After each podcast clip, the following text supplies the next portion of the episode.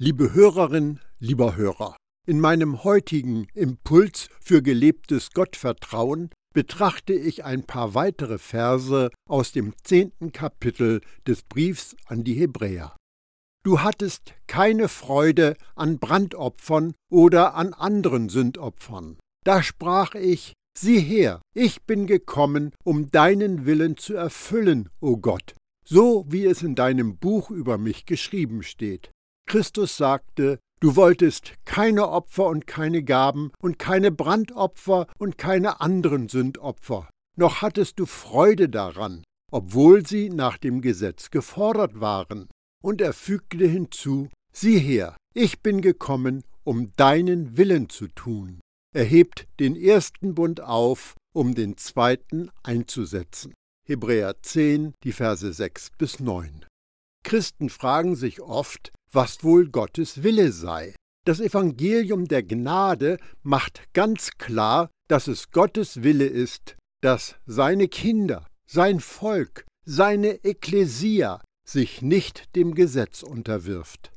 Darum hat Jesus den ersten Bund, der vom Gesetz beherrscht war, weggenommen, damit er den neuen Bund der Gnade einführen konnte.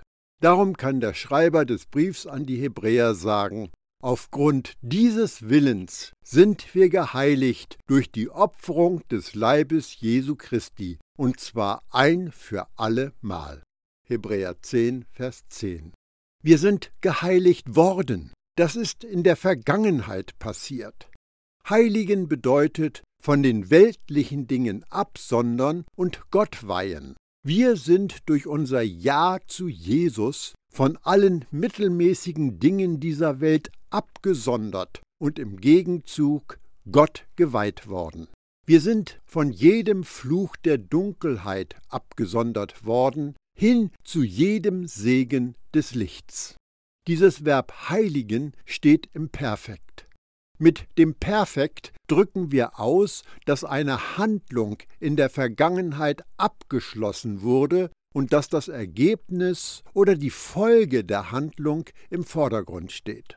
Das bedeutet, dass unsere Heiligung ein einmaliger Vorgang war, der nie wieder wiederholt wird und der seine Wirkung nie verliert. Wir sind ein für allemal heilig gemacht worden. Und es ist aufgrund von Gottes Willen geschehen, nicht durch unsere religiöse fromme Leistung, sondern durch Jesus Blut. Jeder Priester steht Tag für Tag da, versieht seinen Dienst und bringt immer dieselben Opfer dar, die doch niemals Sünden beseitigen können. Er, Jesus, aber hat ein einziges Opfer für die Sünden dargebracht und sich für immer zur Rechten Gottes gesetzt. Hebräer 10, die Verse 11 und 12. In diesen beiden Versen stehen einige interessante Hinweise zu Veränderungen vom alten Bund zum neuen Bund. Jeder Priester steht. Die einzige Sitzgelegenheit im irdischen Allerheiligsten war der Gnadenthron. Der war Gottes Herrlichkeit vorbehalten und bekam einmal im Jahr ein paar Blutspritzer ab. Der Priester im Dienst konnte sich nicht setzen, denn seine Arbeit war nie zu Ende gebracht. Bringt immer dieselben Opfer dar. Warum? Weil die Tieropfer nur eine zeitlich begrenzte Wirkungsdauer hatten. Ein einziges Opfer. Jesus brachte nur ein Opfer für die Sünde und das funktionierte gleich beim ersten Versuch. Für immer. Das Opfer von Jesus wirkt für alle Zeiten, Vergangenheit, Gegenwart und Zukunft. Eine Wiederholung ist nicht vorgesehen. Er setzte sich. Nachdem er das Opfer dargebracht hatte, setzte sich Jesus nieder, denn die Arbeit war getan, das Werk war vollendet, zur Rechten Gottes. Jesus setzte sich auf Gottes rechte Seite auf den Gnadenthron denn das ist die Position der Ehre, der Macht, des Sündenerlasses, des Segens, der Gerechtigkeit und der Autorität. Halte mal kurz inne und rufe dir die Bedeutung dieser Wahrheit für uns heute ins Gedächtnis. kein Anteil an Sündenbekenntnis, Versprechen, es ab sofort besser zu machen, Beten, Fasten, Dienste in der Kirche, finanzielle Zuwendungen, noch irgendeine andere Tat kann dem etwas hinzufügen, kann das aufwerten, was Jesus getan hat. Alles Gute, das wir tun, kann und darf nur Antwort auf Jesus unvorstellbar große Liebestat sein.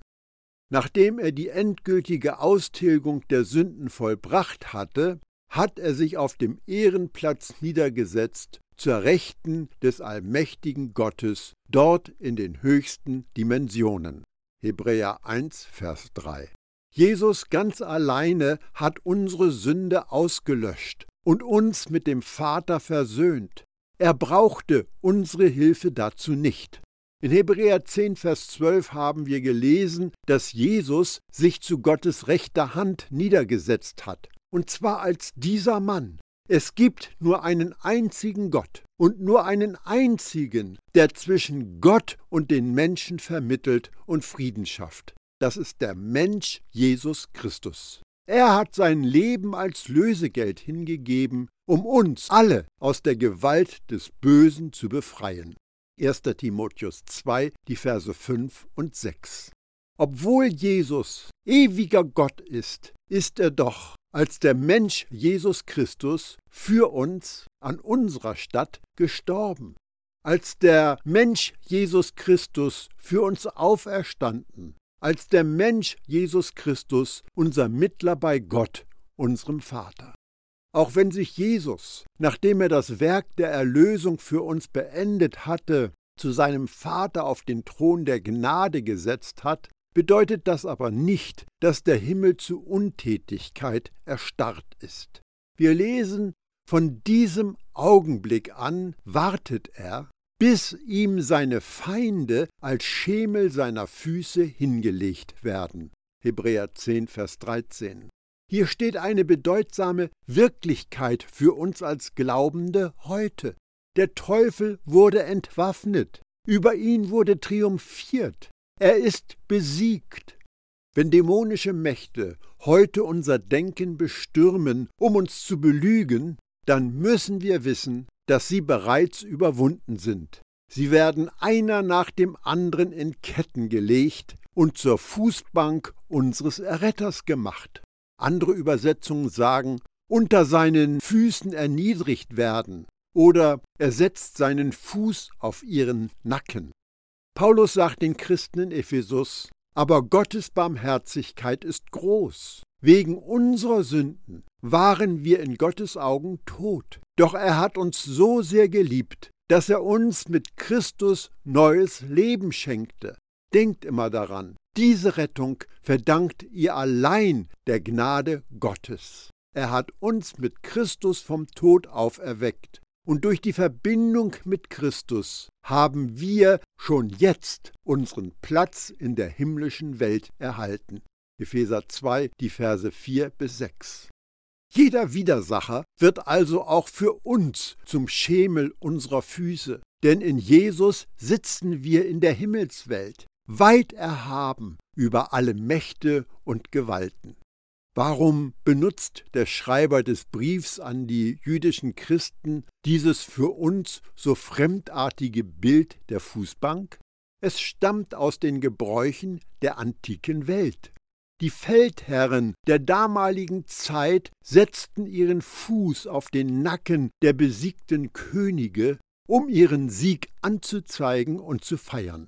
Nachdem sie bezwungen waren, mussten die gedemütigten Könige sich vor dem Volk in Schande auf Hände und Knie niederlassen und so ihre Unterwerfung unter den siegreichen König bekunden. In der gleichen Weise hat Jesus die Feinde unterworfen. Sünde, Unterdrückung, Armut, Krankheit, vorzeitiger Tod und alle die anderen Auswirkungen, die die Folge davon waren, dass der Mensch den Maßstab des Gesetzes nicht erreicht hat. Und wann sind sie besiegt worden? Als Jesus alle Sünde ans Kreuz getragen hat. Denn Christus muss herrschen, bis er alle Feinde unter seinen Füßen hat.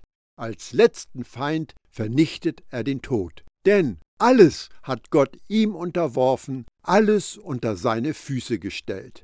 1. Korinther 15, die Verse 25 bis 27. Unsere Stellung oder Lage oder Haltung entspricht der von Jesus. Wir sitzen, ruhen, vertrauen. Wenn nun Gottes Gegenspieler uns mit Zweifel und Angst kommt, dann erklären wir ihm, dass wir in Jesus sind. Jeder Feind ist besiegt und unter unseren Füßen. Ganz gleich, was uns die Umstände entgegenschreien. Wir verweisen auf Jesus vollendetes Werk. Wir versuchen nicht, den Bösen zu besiegen, indem wir gegen ihn kämpfen. Wenn wir kämpfen, um den Feind zu besiegen, offenbaren wir nur unseren Unglauben, unser mangelndes Vertrauen in das, was Jesus längst erledigt hat. Wir kämpfen nicht gegen den Teufel, wir widerstehen ihm mit all der Autorität und Macht des Himmels. Ordnet euch also Gott unter und widersteht dem Teufel, so wird er vor euch fliehen. Jakobus 4, Vers 7. Der Widersacher ist entwaffnet. Ihm ist die Keule des Gesetzes aus der Hand gerissen. Er ist nicht mehr als ein öffentliches Schauspiel. Aber er möchte uns einreden, dass wir das verdient haben, was immer uns begegnet, und dass wir keine Macht über ihn haben. Die himmlischen Prinzipien funktionieren, weil sie auf Gottes unzerstörbarem Wort gegründet sind. Wir müssen Gott nicht um Autorität bitten, denn wir haben sie schon in Jesus. Aber es ist in Wirklichkeit seine Autorität, die uns gegeben worden ist. Jesus demonstrierte diese Autorität bei einer Begegnung mit einem Besessenen. Er sprach zu ihm, Fahre aus dem Menschen aus, du unreiner Geist. Markus 5, Vers 8. Die Legion Dämonen verließen den Mann und fuhren in eine Herde Schweine. Bei einer Frau, die von einem Geist so krank gemacht worden war, dass sie sich nicht mehr gerade aufrichten konnte, hat Jesus nicht einmal zu dem Dämon gesprochen. Er sprach die Frau an. Frau, sagte er, du bist frei von deinem Leiden. Lukas 13, Vers 12. Sofort konnte sie sich wieder aufrichten. Paulus war in Philippi und wurde ziemlich von einer Frau mit einem Wahrsagegeist genervt, die dem Paulus folgte, wohin er ging. Das wiederholte sich Tag für Tag. Paulus war schließlich so aufgebracht, dass er sich umdrehte und zu dem Dämon in ihr sagte, ich befehle dir im Namen von Jesus Christus, aus ihr auszufahren. Und augenblicklich verließ er sie. Apostelgeschichte 16, Vers 18. Der Böse ist Jesus Schemel für die Füße. Wir sind in Jesus. Darum ist der Böse auch unsere Fußbank. Das Werk zur Rettung ist siegreich erledigt worden. Unsere Aufgabe ist, den Sieg durchzusetzen. Punkt. Wir lesen die nächsten Verse aus dem Brief an die Hebräer. Denn mit einem einzigen Opfer hat er für immer die vollendet, die geheiligt werden. Das bezeugt uns auch der Heilige Geist. Denn nachdem er gesagt hat, das ist der Bund, den ich mit ihnen schließen will nach diesen Tagen, spricht der Herr. Ich will meine Gesetze in ihr Herz geben, und in ihren Sinn will ich sie schreiben, und ihrer Sünden und ihrer Missetat will ich nicht mehr gedenken. Hebräer 10, die Verse 14 bis 17. Hast du das gehört? Wir sind für immer vollendet. Wir sind geheiligt. Das ist in unserer Vergangenheit geschehen. Wir sind für immer, auch jetzt in diesem Augenblick, für Gott abgesondert. Anders ausgedrückt, auch wenn wir als diese irdischen, sterblichen Gefäße leben, sind wir trotzdem geheiligt, abgesondert. Nichts kann daran etwas ändern. Das ist ein Dauerzustand, in dem wir leben. Das ist die Wirklichkeit des neuen Bundes. Der Schreiber des Briefs wiederholt das Zeugnis des Heiligen Geistes in diesem neuen Bund als Begründung, warum wir für immer geheiligt sind. Ihrer Sünden und Missetaten will ich nicht mehr gedenken. Wo aber Vergebung für diese Sünde und gesetzlose Taten ist, da gibt es kein Opfer mehr für Sünde. Da wir nun, ihr Brüder, Kraft des Blutes Jesu Freimütigkeit haben zum Eingang in das Heiligtum, den er uns eingeweiht hat, als neuen und lebendigen Weg durch den Vorhang hindurch, das heißt durch sein Fleisch. Hebräer 10, die Verse 18 bis 20. Unsere Sünde ist uns erlassen worden. Anders ausgedrückt, sie sind so weg, als ob wir sie nie begangen hätten. Unser gesamtes Schuldenkonto ist von jemand anderem übernommen worden. Das heißt, dass von uns gar nichts verlangt oder auch nur erwartet wird, etwas für unsere Annahme bei Gott zu tun. Es gibt auch nichts, was wir leisten könnten, um unserer Annahme etwas hinzuzufügen. Wir werden niemals mehr angenommen sein und wir werden niemals weniger angenommen sein.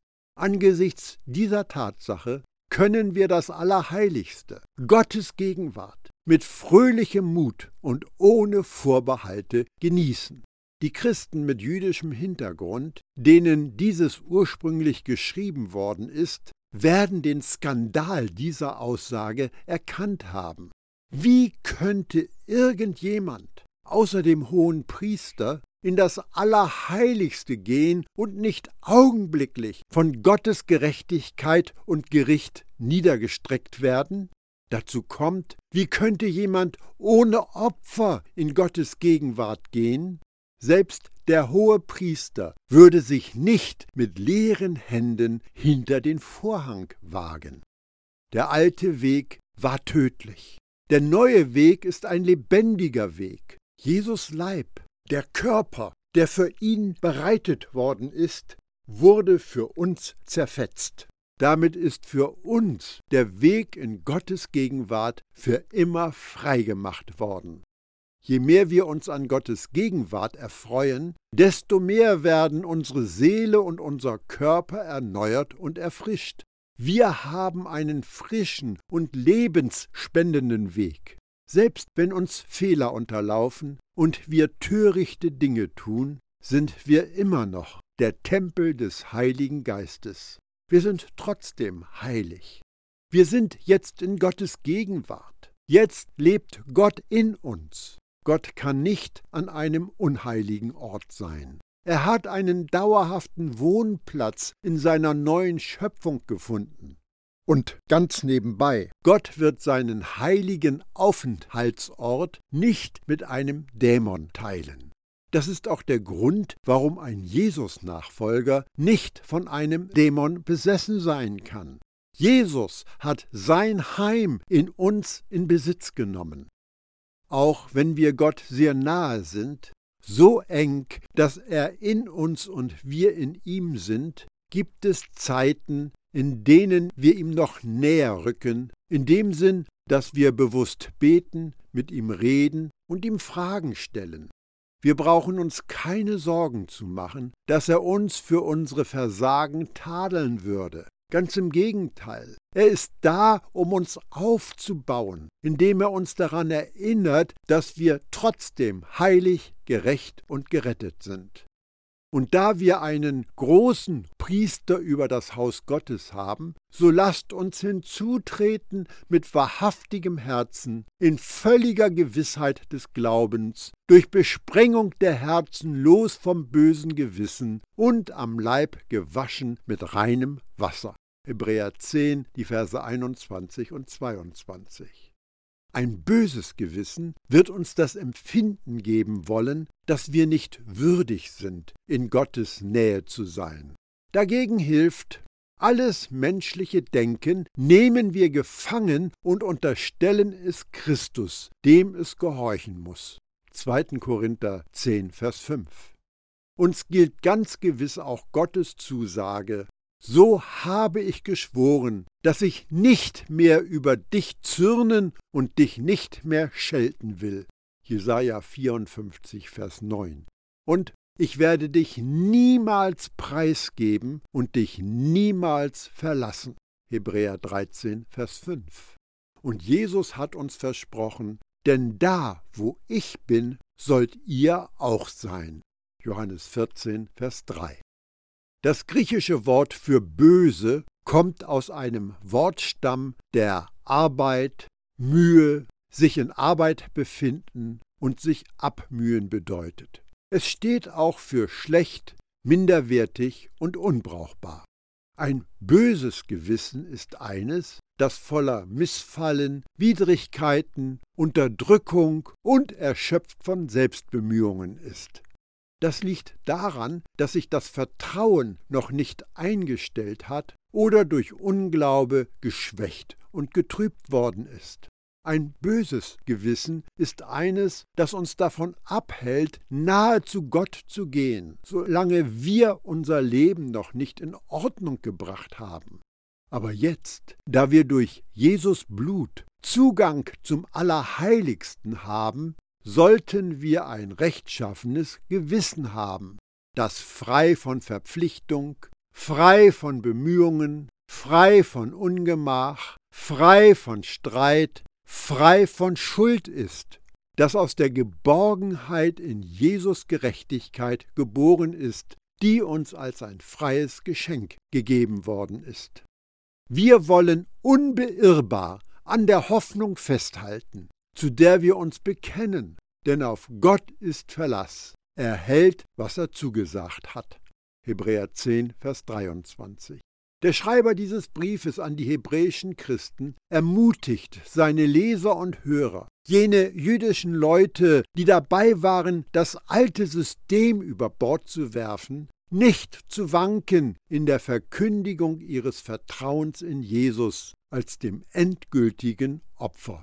Für uns heute würde das die Ermutigung sein, festzustehen in unserem Vertrauen in die reine, unvermischte Gnade unseres Herrn und Erlösers Jesus.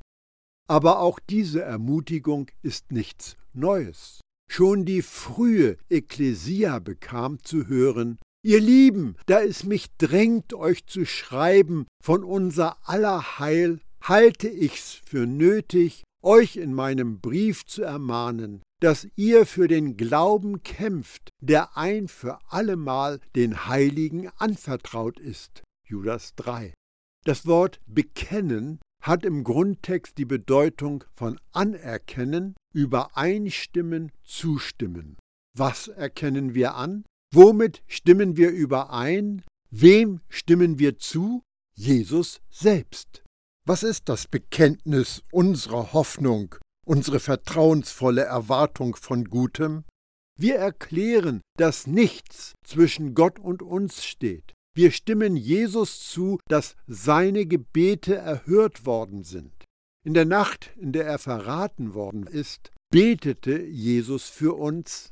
Ich bete nicht nur für diese Jünger, sondern auch für alle, die durch ihr Wort an mich glauben werden das sind wir. Ich bete für sie alle, dass sie eins sind, so wie du und ich eins sind, Vater, damit sie in uns eins sind, so wie du in mir bist und ich in dir bin, und die Welt glaubt, dass du mich gesandt hast. Ich habe ihnen die Herrlichkeit geschenkt, die du mir gegeben hast, damit sie eins sind, wie wir eins sind. Ich in ihnen und du in mir, damit sie alle zur Einheit vollendet werden. Dann wird die Welt wissen, dass du mich gesandt hast und wird begreifen, dass du sie liebst, wie du mich liebst. Johannes 17, die Verse 20 bis 23. Wie reagiert der Vater darauf? Komm zu mir, sprich mit mir, sei mir ganz nahe. Alles, was ich habe, gehört dir. Komm und habe Teil an deinem Erbe. Komme und empfange.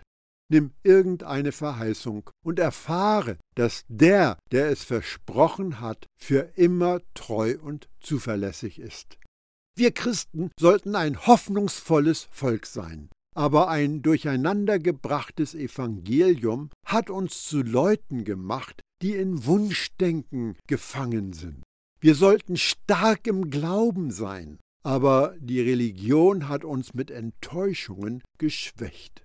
Wenn du von der Religion ernüchtert und entzaubert worden bist, ist die gute Nachricht, dass Gott Hoffnung für dich hat. Eine gute Hoffnung, von der Art, die andauert. Wo ist diese Hoffnung zu finden? In seiner Gnade. Es ist unser Herr Jesus Christus selbst und Gott, unser Vater, der uns geliebt und in seiner Gnade immerwährenden Trost und eine verlässliche Hoffnung geschenkt hat. 2. Thessalonicher 2, Vers 16. Die Hoffnung ist ein Seil, das uns an eine Wahrheit bindet, die wir noch nicht erlebt haben. Deine Hoffnung ist nur so gut wie die Wahrheit, an die sie gebunden ist. Gott hat uns in seine Familie aufgenommen. Du bist nicht ein Soldat in Gottes Heer und auch kein Diener in seinem Haushalt. Du bist sein Kind, innigst geliebt.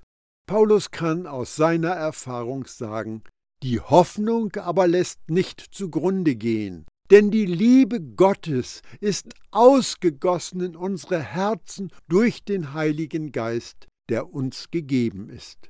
Römer 5, Vers 5. Bitte Gott nicht, dir Hoffnung zu geben. Bitte ihn, seine Liebe zu dir zu offenbaren. Das wird er tun, das hat er getan. Seine Liebe zu kennen bedeutet, zu wissen, dass du deinem Vater vertrauen kannst. Er hat versprochen, sich um dich zu kümmern über dich zu wachen, alle deine Bedürfnisse zu befriedigen. Also erwarte gute Dinge von ihm. Gott ist unser Papa, nicht unser Feind. Wenn wir das denken, irren wir uns. Wir brauchen eine neue Art von Beziehung zum Vater, die Angst und Misstrauen, Furcht und Schuld vertreibt, die uns erlaubt, hoffnungsvoll und freudig, vertrauensvoll und mitfühlend zu sein. Wir müssen von der schlechten Nachricht zur guten Nachricht bekehrt werden, vom Nichts erwarten zum Alles erwarten. In dieser Welt magst du für deine Fehler Konsequenzen ertragen müssen. Du könntest gefeuert, abgelehnt, geschieden und sogar getötet werden. Aber dein Vater im Himmel wird dich niemals abschreiben wenn du eine schlechte Wahl triffst. Seine Gnade ist größer als dein Fehlverhalten.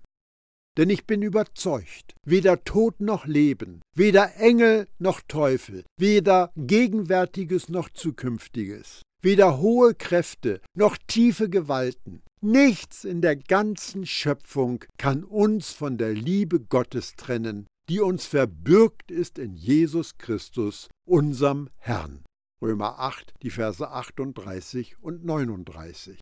Paulus war von Gottes Liebe überzeugt. Bist du das auch? Oder musst du erst davon überzeugt werden?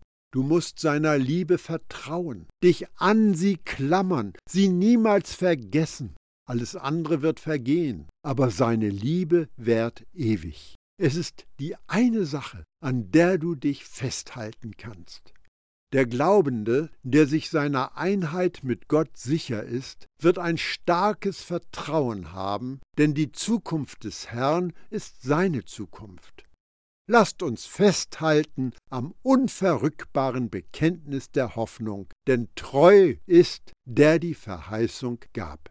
Hebräer 10, Vers 23. Hoffnung ist die Frucht der Liebe. Also bleibe in seiner Liebe und lass dich von nichts bewegen. Wenn das Leben dich erschüttert und auf den Kopf stellt, dann klammere dich an den einen, der treu ist. Gott segne dich.